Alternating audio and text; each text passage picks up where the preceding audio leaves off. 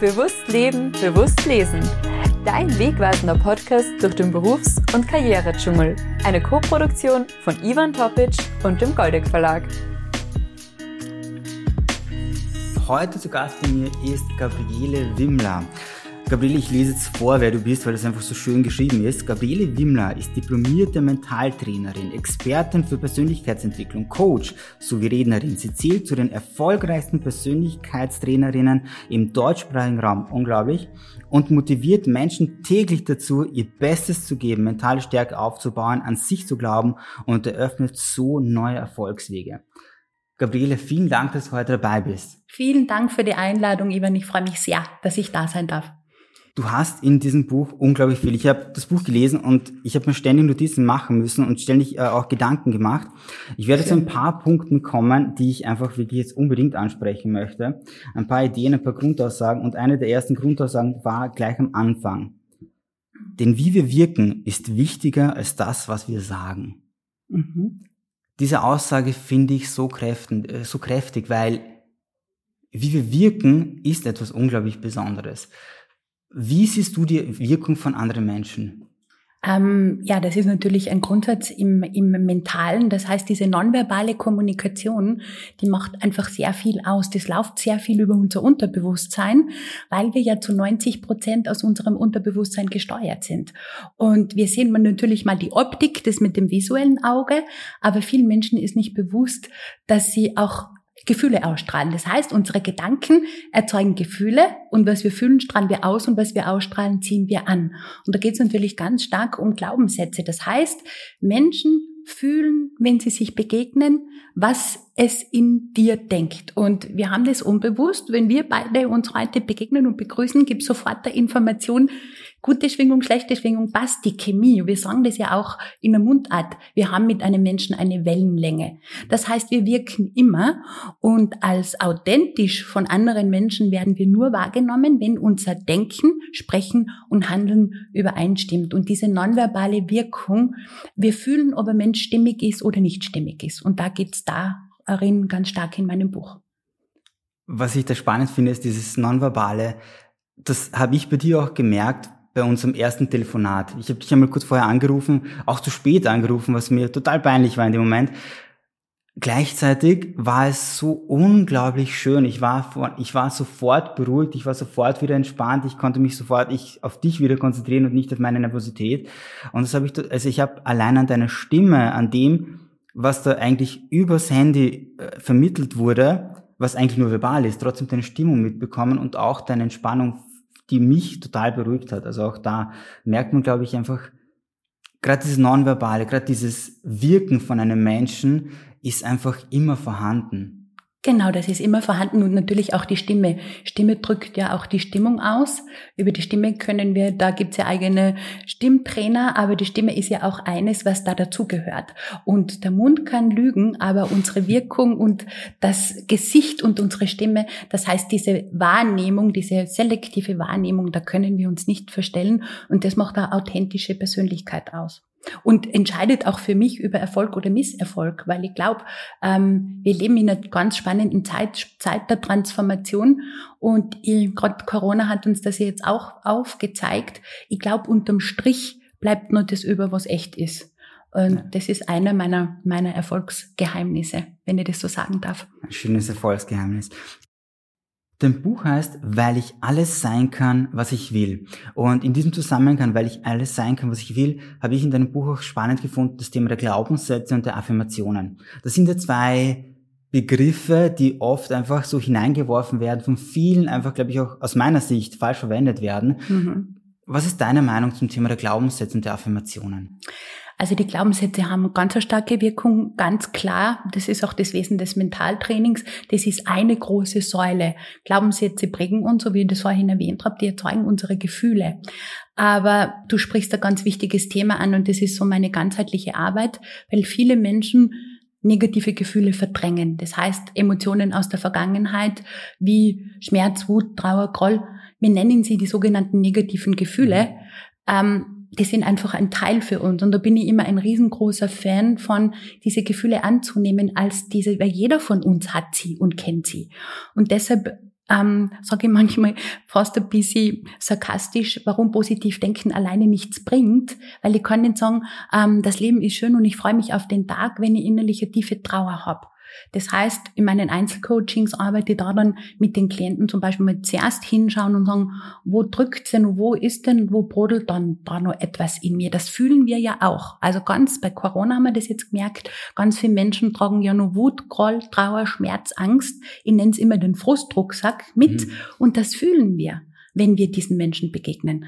Und da macht es jetzt einmal Sinn, hinzuschauen und sagen, wie viel von meiner unaufgearbeiteten, unreflektierten Vergangenheit schleppe ich denn noch immer mit. Und erst dann macht Sinn, mit positiven Affirmationen zu arbeiten, weil alles andere ist Oberflächenkosmetik. Das ist wie wenn ich auf eine eitrige Wunde immer wieder Pflaster drüber blick, äh, blick. Ich muss die Wunde mal reinigen und dann kann sie heilen. Also es ist eine Kombination.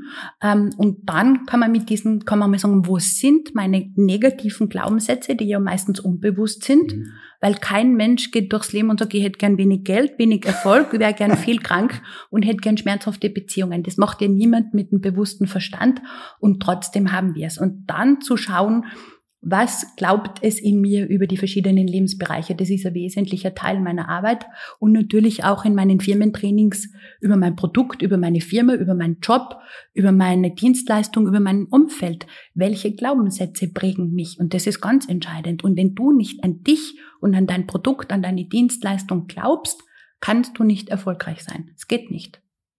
Ich glaube, das Thema, also was du jetzt auch gesagt hast, dieses Thema von, ich brauche zuerst, also ich muss meine Glaubenssätze, meine eigenen verstehen, bevor ich Affirmationen verwende, um dann tatsächlich auch die Ziele zu erreichen, äh, was du am Schluss auch geschrieben hast, ist ganz wichtig, weil viele fangen dann einfach damit an, dass sie direkt mit den Affirmationen beginnen. Und Affirmationen alleine, ja, sind sicher mal ein e-, guter erster Schritt. Gleichzeitig bringen sie sehr wenig. Ich, ich habe damals, als ich ganz am Anfang war und die ersten Bücher gelesen habe, probiert Affirmationen eine nach der anderen gesagt, ist toll, ich habe mich kurzfristig besser gefühlt. Zu meinen Zielen bin ich trotzdem nicht gekommen. Du sagst was ganz Wichtiges. Erstens ein Ziel die, und dann auch zielgerichtet die Affirmationen A für welchen Lebensbereich, dann B zu finden, wo sind denn meine negativen sogenannten Glaubenssätze und dann ist noch wichtiger Erfolgsgarant das Gefühl dazu. Weil wenn ich jeden Tag was runterbete, ein Beispiel, ich bin einzigartig und wertvoll, wenn ich das steril runterlese und kann das aber nicht fühlen, dann bleibt dieser Glaubenssatz, ja, ein, ein schöner Satz am Papier. Aber die Frage ist, fühle ich etwas? Und oder kann ich es fühlen? Kann ich ähm, oder kann ich es glauben? Weil klar kann ich sagen, ähm, äh, ich glaube an meinen Erfolg, aber in der Tiefe glaube ich gar nicht, dass ich Erfolg verdient habe. Und das ist dann der Schlüssel, da zu schauen, ähm, wo ist die, die eigentliche Blockade. Also das, das ist so diese Synergie dann und das ist mir ganz wichtig, eben auch im Buch aufzuzeigen, ähm, dass, dass weil sonst scheitert man und dann gibt man WO und das, das ist dann schade. Damit schaffst du eigentlich die perfekte Überleitung auch zum nächsten Punkt und zwar wirklich zu dem Wert selbst, also zum Selbstwert zu diesem Punkt, weil Du schreibst ja auch da ganz am Anfang des Kapitels, das Wichtigste in deinem Leben kannst du dir nur selbst geben, deinen Selbstwert. Und mein Team mit dem Selbstwert war wirklich der, ich habe lange Zeit an mir selbst gezweifelt. Es war nicht mhm. so, dass ich ein, ein negativer Mensch war. Ich bin eher umgekehrt, ein unglaublich positiver Mensch, immer mit einem Lachen. Ich bin auch durch die Welt gezogen und ich habe sehr viel erreicht. Gleichzeitig habe ich mich selber immer, und das war wahrscheinlich ein Glaubenssatz, den ich hatte, ich habe mich selber blockiert, indem ich meinen eigenen Wert immer verringert habe. Und ich brauche, das ist mir auch selber aufgefallen, ich brauche ständig jemanden, der mich daran erinnert oder die mich daran erinnert, dass ich es wert bin. Hm. Und das ja. finde ich, und du, du schreibst in diesem Buch ja auch so wie, äh, rein, und das ist ein ganz wichtiger Teil, du bist der wichtigste Mensch in deinem Leben. Ich glaube, dieser Satz wird so sehr unterschätzt. Total. Und das ist, das ist, also für mich ist der Selbstwert der, der Kompass fürs ganze Leben. Das ist wie beim Haus das Fundament. Und deshalb ist es so ein zentrales Thema. Und ganz viele Menschen haben ihn eben in der Kindheit nicht mitbekommen. Ähm, oder der Großteil. Und es gibt dann diese zwei Arten von verfälschten Selbstwert. Das ist der eine ist der Leistungsselbstwert, mhm. dass ganz viele Menschen in diesen Leistungsdruck gehen und sagen, ich bin nur liebenswert, wenn ich leiste. Das lernt man oft auch schon aus, in der Kindheit. Und das andere ist der Status Selbstwert, dass die manche Menschen nur über Status, Luxus und Güter im Außen definieren. Aber in der Tiefe ist der Selbstwert sehr schlecht. Oder oft habe ich Führungskräftetraining, wo die Leute mir dann sagen, na ja, die Führungskräfte haben doch in der Position, das ist doch kein Selbstwertthema, weil die haben doch eh so eine tolle Position. Fehlglaube. Ähm, die sind fleißig gewesen, sind intelligent, tüchtig, haben sich eine tolle Position erarbeitet, aber in der Tiefe definieren sich diese Menschen häufig nur über die Position und wenn die dann wegfällt, kommt die innere Leere. Das heißt, wahrer Selbstwert definiert sich darüber, wer bin ich, wenn ich, wenn im Außen alles wegfällt. Wenn Status wegfällt, wenn Position wegfällt, fühle ich mich dann immer noch wertvoll und das verwechseln viele Menschen. Und das ist mir so ein Herzensthema. Also ich bin auch nicht gesegnet mit diesem Selbstwert auf die Welt gekommen. Im Gegenteil ich war ähnlich wie du, ich auch immer gelacht. Also positiv sein und wirken, ja. das schließt sich nicht aus, aber immer dieser, und auch in unserer leistungsorientierten Gesellschaft, wo man sich immer noch fragt, bin ich gut genug? Gehöre ich dazu? Social Media jetzt ganz gefährlich, immer nur happy, peppy, grinsende Menschen. Ähm, da kriegen Menschen ja schon eine Krise, wenn sie mal einen Tag traurig oder nicht so gut drauf sind. Also diese Tendenz in unserer Gesellschaft geht in eine sehr bedenkliche Richtung, finde ich. Und da ist es umso wichtiger, dass man gut bei sich ist, ein gutes Standing hat und sagt, ähm, ich lasse mich nicht so sehr von der Außenwelt beeinflussen. Und dieser Selbstwert, den kann dir niemand von außen geben, denn sonst würde er Fremdwert heißen. Ja. Und das ist das Wichtigste, dass man sich selber erarbeiten kann und sagen, ich bin wertvoll so, wie ich bin und ich muss das niemandem beweisen. Heißt nicht, dass ich fleißig, tüchtig bin, meinen Job gut mache, das schließt sich nicht aus, aber nicht darüber definieren, über die Leistung. Das ist ganz gefährlich. Ich glaube, äh, vielleicht hast du einen, einen Tipp, ganz einfach gerade so, gerade junge Menschen äh, neigen sehr, sehr häufig dazu, ich merke es immer wieder in meinem Mentoring, dass sehr viele junge Menschen einfach herkommen zu mir und oft die Dinge, die sie tun, nicht für sich selbst tun, sondern wirklich für andere. Ich, ich war ja genauso. Ja. Ich habe auch für sehr, sehr lange Zeit die Dinge, die ich getan habe, für andere getan. Und dieses Ich tue etwas für andere führte oder hat bei mir dazu geführt, dass ich selbst nie mit mir zufrieden war. Genau. Also Unzufriedenheit, ja, ist, ist in Ordnung. Mhm. Gleichzeitig, ich war mit mir selbst nie zufrieden, nie. Ich war ganz genau. weit weg davon.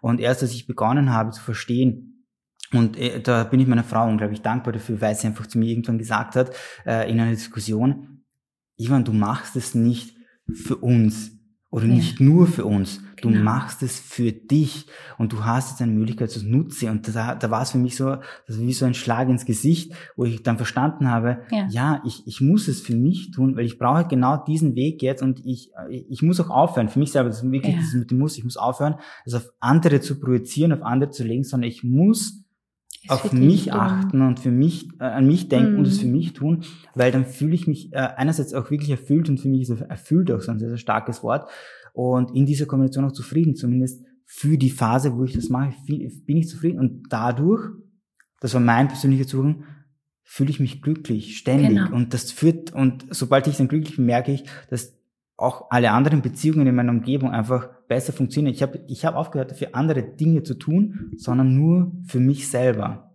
Das ist, du hast den wichtigsten Schlüssel in der Hand und darfst du deiner Frau sehr, sehr dankbar sein. Das Bin ist ich. eine, ja. ähm, das ist genau das, was du sagst. Wenn du dir, sobald die, du dir die Frage zu stellen beginnst, was will ich? Ähm, und nicht immer nur für andere. Also es gibt ja diese Gebermenschen, die, die, die Harmoniemenschen, die wollen, dass für alle passt.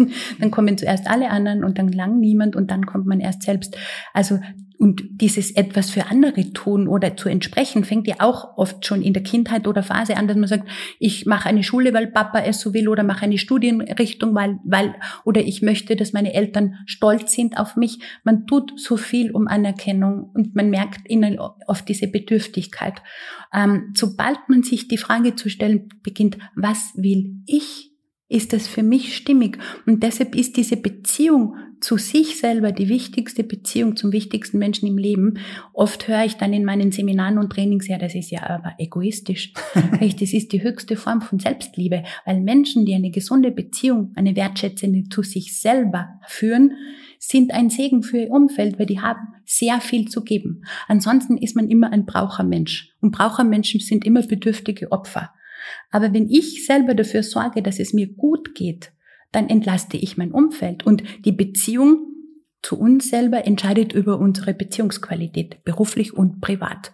Und erstens natürlich wieder die privaten erfüllten Beziehungen, aber auch im Job Menschen, die an sich glauben, mental starke, selbstbewusste Mitarbeiter sind das nachhaltigste Kapital eines erfolgreichen Unternehmens und die bringen ja auch ihre Stimmung überall hin mit. Ja, das finde ich so schön. Genau das, das, äh, wenn ich Mitarbeiter habe, ich bin jemand, äh, ich gehe sehr, sehr gerne einen Kaffee trinken, etwas essen ja. und ich, ich bewerte oft das gesamte Lokal äh, anhand der Kellnerinnen und Kellner, weil ich, weil dort merke ich ganz einfach, sind die dort wirklich glücklich genau. mit, mit, ihrem Beruf auch. Wenn die, wenn die glücklich sind, dann, dann, dann leben sie diese gesamte Kultur und dann bin ich auch gerne dort. Auch egal wie das Lokal dann aussieht, ja. wenn die das gut machen, ist oh, Und du sagst ganz was wichtig, das fühlst du als Gast. Wir sind wieder bei der nonverbalen Kommunikation. Man kommt irgendwo rein und sagt, wow, dieser Wow-Effekt, da merkt, da ist gute Stimmung.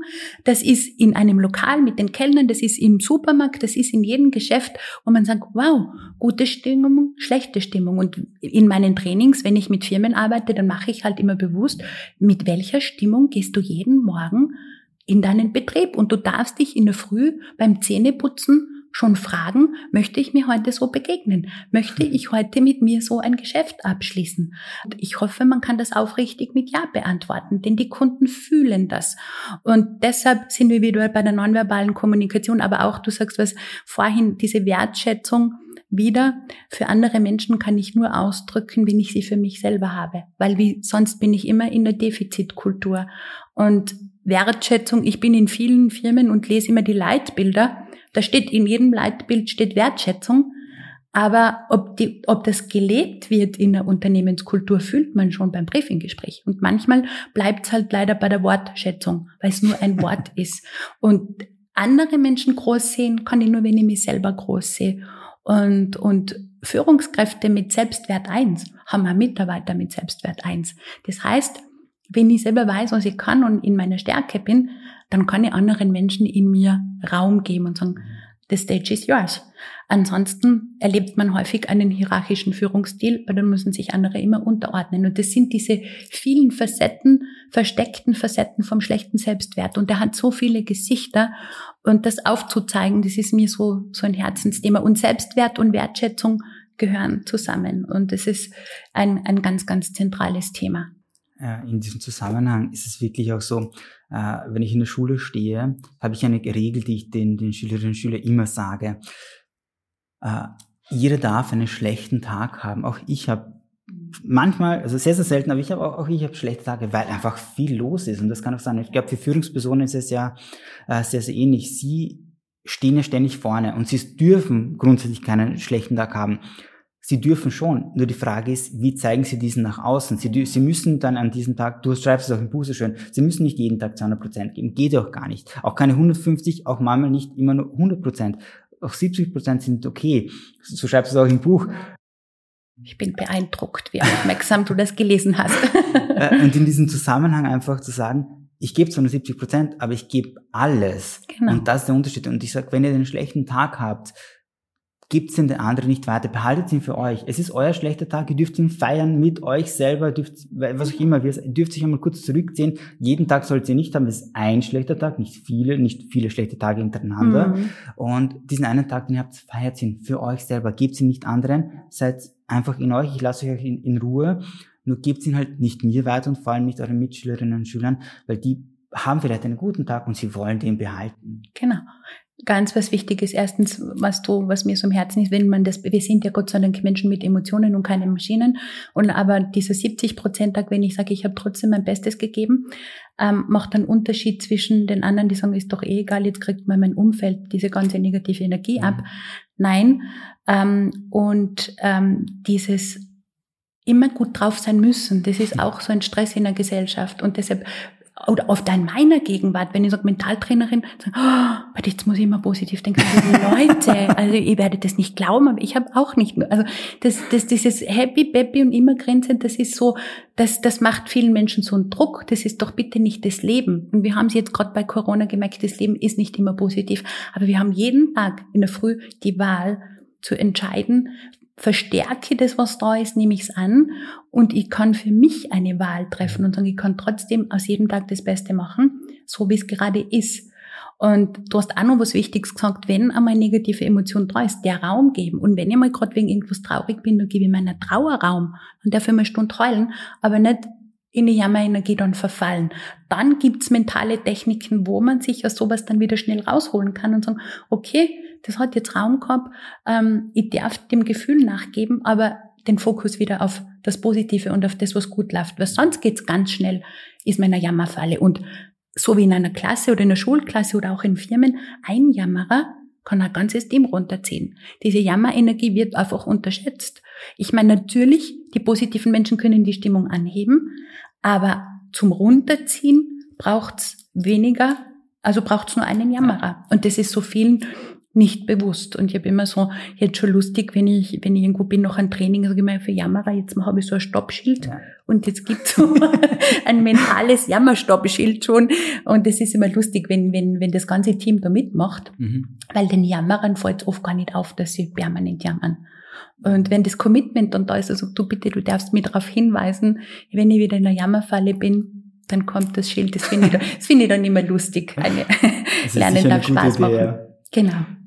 Ich verwende dazu tatsächlich eine, eine, eine, eine Übung, die ich mit den Kindern mache, die verstehen sie sofort. Äh, ich stelle einen, den, den, also tatsächlich den kräftigsten, auf einen Tisch rauf und ähm, sage ihm, okay, du bist jetzt der Mensch, der positiv ist. Und nimm wirklich eine sehr zierliche Person, äh, meistens ein junges Mädel, das dann da steht und unten ist und sagt, okay, du bist jetzt positiv, zieh die Person nach oben, du willst ja, dass sie mit dir mitgeht fast meistens, also wirklich fast immer unmöglich. Und diese zierliche Person mit zieht ein bisschen genau. und zieht sie nach unten, ist ein sehr einfaches Bild, funktioniert super in der Klasse, die verstehen das total. Auch die Bedeutung davon. Und äh, dann stelle ich auf die Frage, äh, wenn das eben zu häufig vorkommt, dass jemand einfach ständig nach unten zieht, eine Person, die mhm. immer wieder dasselbe macht, auch in einer Klasse, in der ich vor allem unterrichte und eigentlich versuche, das Beste daraus zu machen, sage ich auch irgendwann, und jetzt mhm. ist, äh, und das, darüber schreibst du auch sehr ausführlich in einem Buch, Irgendwann muss ich auch persönlich loslassen. Unbedingt. Irgendwann kann ich mich nicht mehr um dich kümmern. Irgendwann habe ich mein, hat auch meine Energie, meine Kraft ein Ende erreicht. Und ich habe für mich gelernt, umso früher ich loslasse, umso besser kann ich mich auch um die anderen kümmern, die zumindest versuchen, selbstständig darauf zu klettern und nicht hochgezogen werden. Genau. Und das, das verstehen sie dann auch sehr, sehr schnell. Ja so Pädagogen wie du sind ja ein Geschenk. Da bräuchten wir mehr davon. Ganz wertvoll. Und wie du sagst, man muss, das ist, das spürt man dann irgendwann. Erstens, sage ich mal, man kann nicht alle retten. Man kann es versuchen. Aber das sind dann die klassischen Energieräuber, aber man spürt sehr schnell, wer ist bereit, etwas anzunehmen und sonst muss man sie zurückziehen ähm, und distanzieren, ähm, weil das sind klassische Energieräuber und, und diese Dosierung zu finden, ist es dann manchmal Herausforderung, aber es gelingt, weil man fühlt sofort, ob jemand was annimmt oder ob er abblockt und dann muss, darf man sich auch zurückziehen. Ja. Und ähm, loslassen, schreibst du, loslassen bringt Gelassenheit. ich bin jetzt gespannt auf deine weitere Ausführung zu, weil loslassen bringt Gelassenheit äh, ist auch etwas, was ich gemerkt habe, vor allem bei, und das war für mich in Beziehungen eher, das, das, hm. das Thema, also Beziehungen mit Freunden, wo ich gemerkt habe, ich kann nicht alle Freunde auf meiner Reise mitnehmen. Es ist genau. nicht, dass sie genau. weg sind, sondern vielmehr, ich muss einfach loslassen. Ich kann nicht ständig versuchen, ihnen zu erklären, was ich tue, so mein persönlicher Thema, Zugang zum Thema loslassen, sondern ihnen wirklich den Raum geben. Sie müssen sich auch selbst weiterentwickeln und ich gehe meinen Weg. Und wenn wir uns wieder treffen, freue ich mich genauso darüber wie vorher. Dieses Loslassen ist ist eigentlich ja quasi bei mir die Überschrift über mein Leben, vielleicht so ein Buch. Aber es, und das klingt, wenn man dann, das klingt ein Satz, das klingt dann so weise und das klingt also einfach, ja. ist es nicht. Ich, ich schreibe es auch im Buch, was das für mich bedeutet hat. Also ich habe ja ähm, relativ viel in meinem Leben losgelassen. Meine Eltern sehr früh, zwei Geschwister verloren. Also ich habe auch meinen, meinen Herzenswunsch, eine Familie, Kinder zu haben, ich habe alles losgelassen nur weil man das, ähm, das hat, das, das, ach, dann lass jetzt mal los und um. Das ist auch nicht das Leben, also das ist schmerzhaft. Aber wenn man es einmal verstanden hat, und ich habe dann wirklich auch jahrelang chronische Blasenentzündung gehabt, mhm. was mit Loslassen zu tun hat. Ich bin von einem Heilpraktiker, es ist ein Vermögen, was ich da ausgegeben habe, und ähm, wenn dann mir gegenüber jemand gesessen ist und Sie wissen, man muss nur loslassen. Wenn zu mir jemand nur sagt, loslassen, dann springe ich aber über den Tisch. Also es ist ein schmerzhafter Prozess gewesen, bis ich es verstanden habe. Ähm, das ist wie mit der Dankbarkeit, wenn man sagt, ich muss loslassen. So immer gedacht, ich habe in meinem Leben eh schon alles losgelassen. Was denn noch? Ich habe es aufs Äußere bezogen, aber diese, man kann so viel, das Loslassen ist wirklich heilsam. Anspruch an sich selber, Leistungsanspruch, Druck, Menschen, die sie nicht helfen lassen wollen, darf man gehen lassen. Aber Sicherheit im Außen loslassen. Ich habe dann noch mein Haus verkauft mhm. und ich habe dann, bevor ich in die volle Selbstständigkeit gegangen bin, ich war als Trainerin angestellt, seit 2017 jetzt voll selbstständig, noch den gut bezahlten Job in einem Schweizer Konzern. Das war nur meine letzte Sicherheit losgelassen. Und wir haben heute schon über dieses schöne Goethe-Zitat gesprochen. Als ich da, ich weiß noch, als ich von der Schweiz nach Hause fuhr und wusste, das war jetzt, diese Sicherheit fällt jetzt auch weg, habe ich echt, also ich habe ja immer mein Zwiegespräch mit dem Chef da oben. ähm, da ist mein Team und meine Mannschaft und sagt, was willst du eigentlich von mir? Ähm, wenn ich jetzt meinen sicheren Job auch noch aufgebe und jetzt in die Selbstständigkeit gehe, dann das war jetzt kein schönes Gebet oder Zwiegespräch. Ich habe dann gesagt, dann kannst du mir gefälligst den Weg zeigen. Und seitdem bin ich sehr, sehr demütig, weil ich habe wirklich alle Sicherheiten aufgegeben, alle. Und seitdem bin ich im klassischen Flow, weil das eine das andere ergibt. Und dieses Loslaufen war und auch das, ich bin, werde häufig gefragt, ich mag das Wort Ängste nicht, aber Zweifel, bei jedem Loslassprozess sind Zweifel da. Es gibt keinen neuen Weg, wo man keine Zweifel hat. Das wäre eine Illusion. Das heißt, ähm, dieses Worst-Case-Szenario sagen, was passiert, ich würde mir das heute nie verzeihen, wenn ich sage, ich hätte mich nicht selbstständig gemacht, weil ich, es wäre immer in mir die Stimme gewesen, hättest du es versucht oder warum hast du es nicht versucht? Und jetzt bin ich da und bin auf einem Weg, wo ich vorher nicht träumen hätte können. Und dieses Loslassen, viele Menschen stehen ein Leben lang vor einer Tür, die nicht aufgeht und sagen, die Tür geht nicht auf.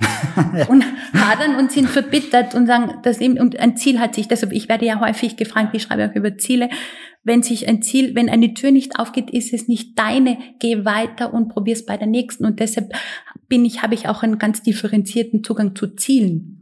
Also meine, und wenn sich Wünsche nicht erfüllen, dann steht's nicht auf deinem Lebensplan. So einfach ist das. Und wenn ein Ziel sich nicht erreichen lässt, dann ist es auch nicht für dich vorgesehen. Und umgekehrt, ähm, wenn man die Komfortzone verlässt, passieren plötzlich Dinge, die man einfach nicht für möglich gelassen, ähm, gehalten hätte. Und das möchte ich den Menschen weitergehen, diese Angst, Altes zu verlassen und dass nichts Besseres nachkommt. Und das ist ja auch ein Glaubenssatz, der in der Mundart ja häufig gesagt wird, es kommt nichts Besseres nach. Bleib lieber in einer kranken Beziehung oder in einem unbefriedigenden Job, nur aus Angst, mhm. aus, ich meine, Sicherheit brauchen wir alle. Sicherheit ist ein Grundbedürfnis. Das brauchen wir alle, keine Frage. Nur ähm, in Situationen stecken zu bleiben, nur aus Angst vor Veränderung, das ist äußerst kontraproduktiv. Und da möchte ich einfach Menschen Mut machen und sagen, geh weiter und geh zur nächsten Tür. Da ist vielleicht noch viel etwas Schöneres drinnen, als du dir vorstellen kannst. Und diesen Mut weiterzugehen, das berührt mich jetzt schon auch, weil ich kriege so viele Rückmeldungen und Schreiben und Briefe und Mails, dass das Buch offensichtlich Menschen Mut macht, eine Veränderung im Leben einzuleiten, die schon lange ansteht. Ja, vor allem schreibst du es auch in deinem Buch, diesen, diesen Punkt auch wieder, worauf wartest du also noch?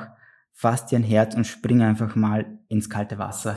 Das finde ich einfach so schön, diese Aussage, weil es einfach dazu passt, einfach diese Entscheidung zu treffen. Und du hast auch die Entscheidung getroffen, loszulassen und nach vorne zu gehen, loszulassen und einfach zu probieren und zu sehen, was kommt auf dich zu wir wissen ja nie, was auf uns zukommt. Genau. Ich, ich habe ich hab zwei kleine Kinder und ich denke mir jetzt mal, wie schön wäre es, wenn ich irgendwie sehen könnte, was ihnen wird. Nur dann denke ich mir im nächsten Zug sofort, ich will es nicht wissen. Es soll, es soll eine Überraschung sein und es soll ein Prozess sein und selbst mein eigenes Leben, ich will nicht wissen, wie mein Leben verlaufen wird. Ich, ich möchte es ja selber gestalten. Und sobald ich irgendwie das Gefühl habe, so wird es verlaufen, würde ich ja versuchen, es zu verändern und nochmal zu lenken. Genau. Und deshalb würde ich es ja trotzdem nicht wissen. Und diesen Sprung ins kalte Wasser, äh, den finde ich eine, ein unglaublich schönes Bild, einfach passend dazu, weil dieser Sprung ins kalte Wasser ist ja oft viel, viel, einfach für mich persönlich, jedes Mal, wenn ich irgendwo auf einem See bin oder irgendwo bin in einem Ja. Pool, ich springe lieber rein, als langsam hineinzugehen. Mhm. Diese Entscheidung einfach zu treffen und sagen, okay, ich mache es jetzt einfach, Zack.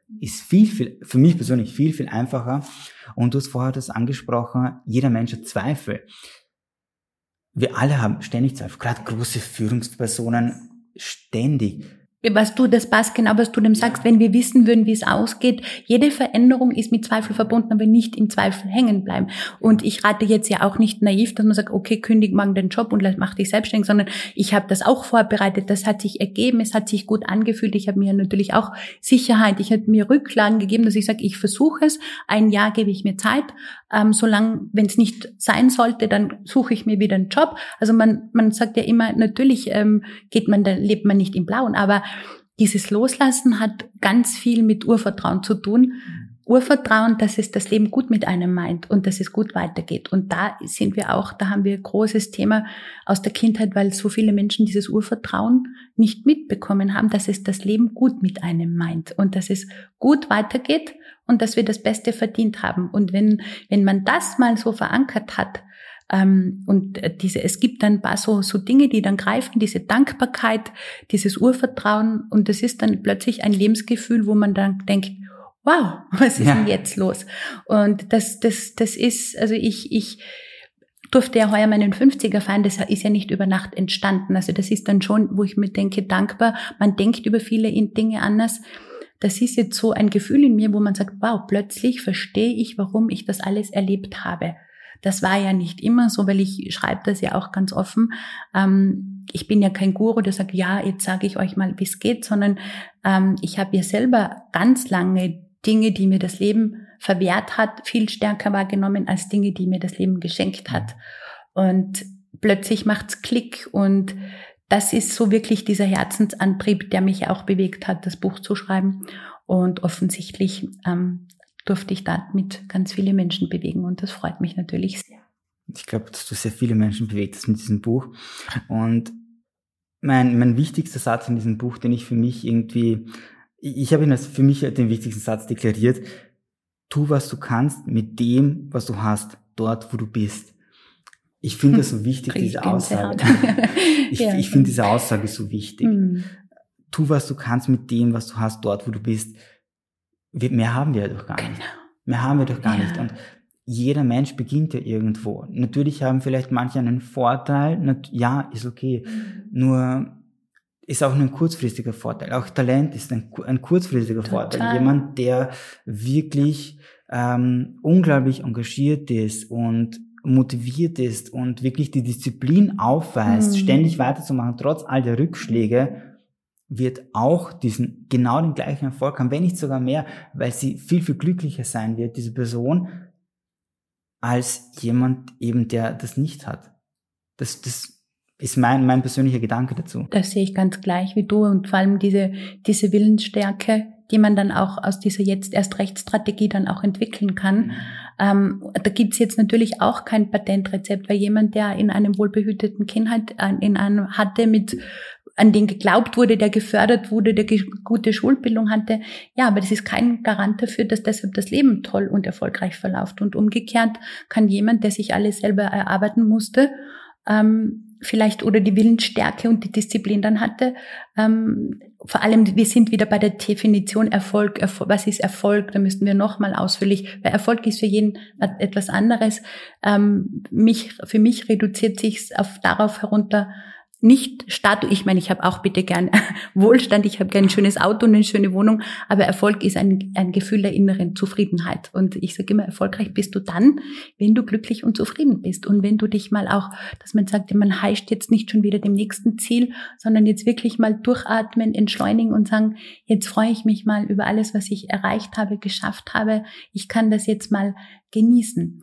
Und zu dem Zitat, das du gerade gelesen hast, das ist auch eines meiner Lieblingszitate, sondern man muss nicht, ähm, was auch immer, eine Führungsperson, ein Autor oder ein Mentaltrainer, was, jeder hat die Möglichkeit genau dort, wo er ist. Ob das der Bäcker ist oder die Dame an der Supermarktkasse, ähm, zu wirken und den Menschen etwas mitgeben und sei es nur mit einem Lächeln oder etwas Positives mitgeben und jeder kann wirken dort, wo er ist und jeder kann was bewegen, sei es egal, Eltern für die Kinder, du als Pädagoge, dass ich sage, wo hat mich das Leben gerade hingemeint? Und da mache ich das Beste daraus. Und das ist für mich auch so wichtig, ähm, dass jeder einen Beitrag leisten kann. Und ich habe ja, ich weiß, ich, ich, die Metapher der Diamanten, das liebe ich ja, ja immer so. Und ich habe immer so ein inneres Bild in mir, dass ich sage, jeder von uns ist so ein Diamant und jeder, der mein Buch gelesen hat oder aus einem Vortrag oder Seminar von mir geht, da, da, ja, da ist dieser Diamant entfacht und gemeinsam machen wir die Welt ein bisschen heller. Das ist so mein, mein Ziel, dass man wirklich jeder den Beitrag leisten kann. Und sei es für sich eine bessere Lebensqualität zu haben. Das ist ja ganz entscheidend. Gabi, vielen Dank. Und jeder, der wirklich mehr wissen möchte über Gabriele Wimmler und ihr Buch, weil ich alles sein kann, was ich will, und auch über das Thema der Diamanten, weil es super spannend ist äh, und im Buch immer wieder vorkommt, hier ein kurzer Ausschnitt, äh, gerne das Buch kaufen. Es ist ein tolles Buch, ein Buch, das schön zu lesen ist, wirklich sehr, sehr schön zu lesen ist und wirklich berührt, auch im Inneren berührt und gleichzeitig sehr, sehr viel Energie gibt, um dann auf den Weg weiterzugehen. Gabi, ich danke dir, dass du dabei warst. Ich danke dir für das bereichernde Gespräch, lieber Ivan. Vielen Dank für die Einladung. Bewusst leben, bewusst lesen. Dein wegweisender Podcast durch den Berufs- und Karrieredschungel. Eine Koproduktion von Ivan Topic und dem Goldeck Verlag.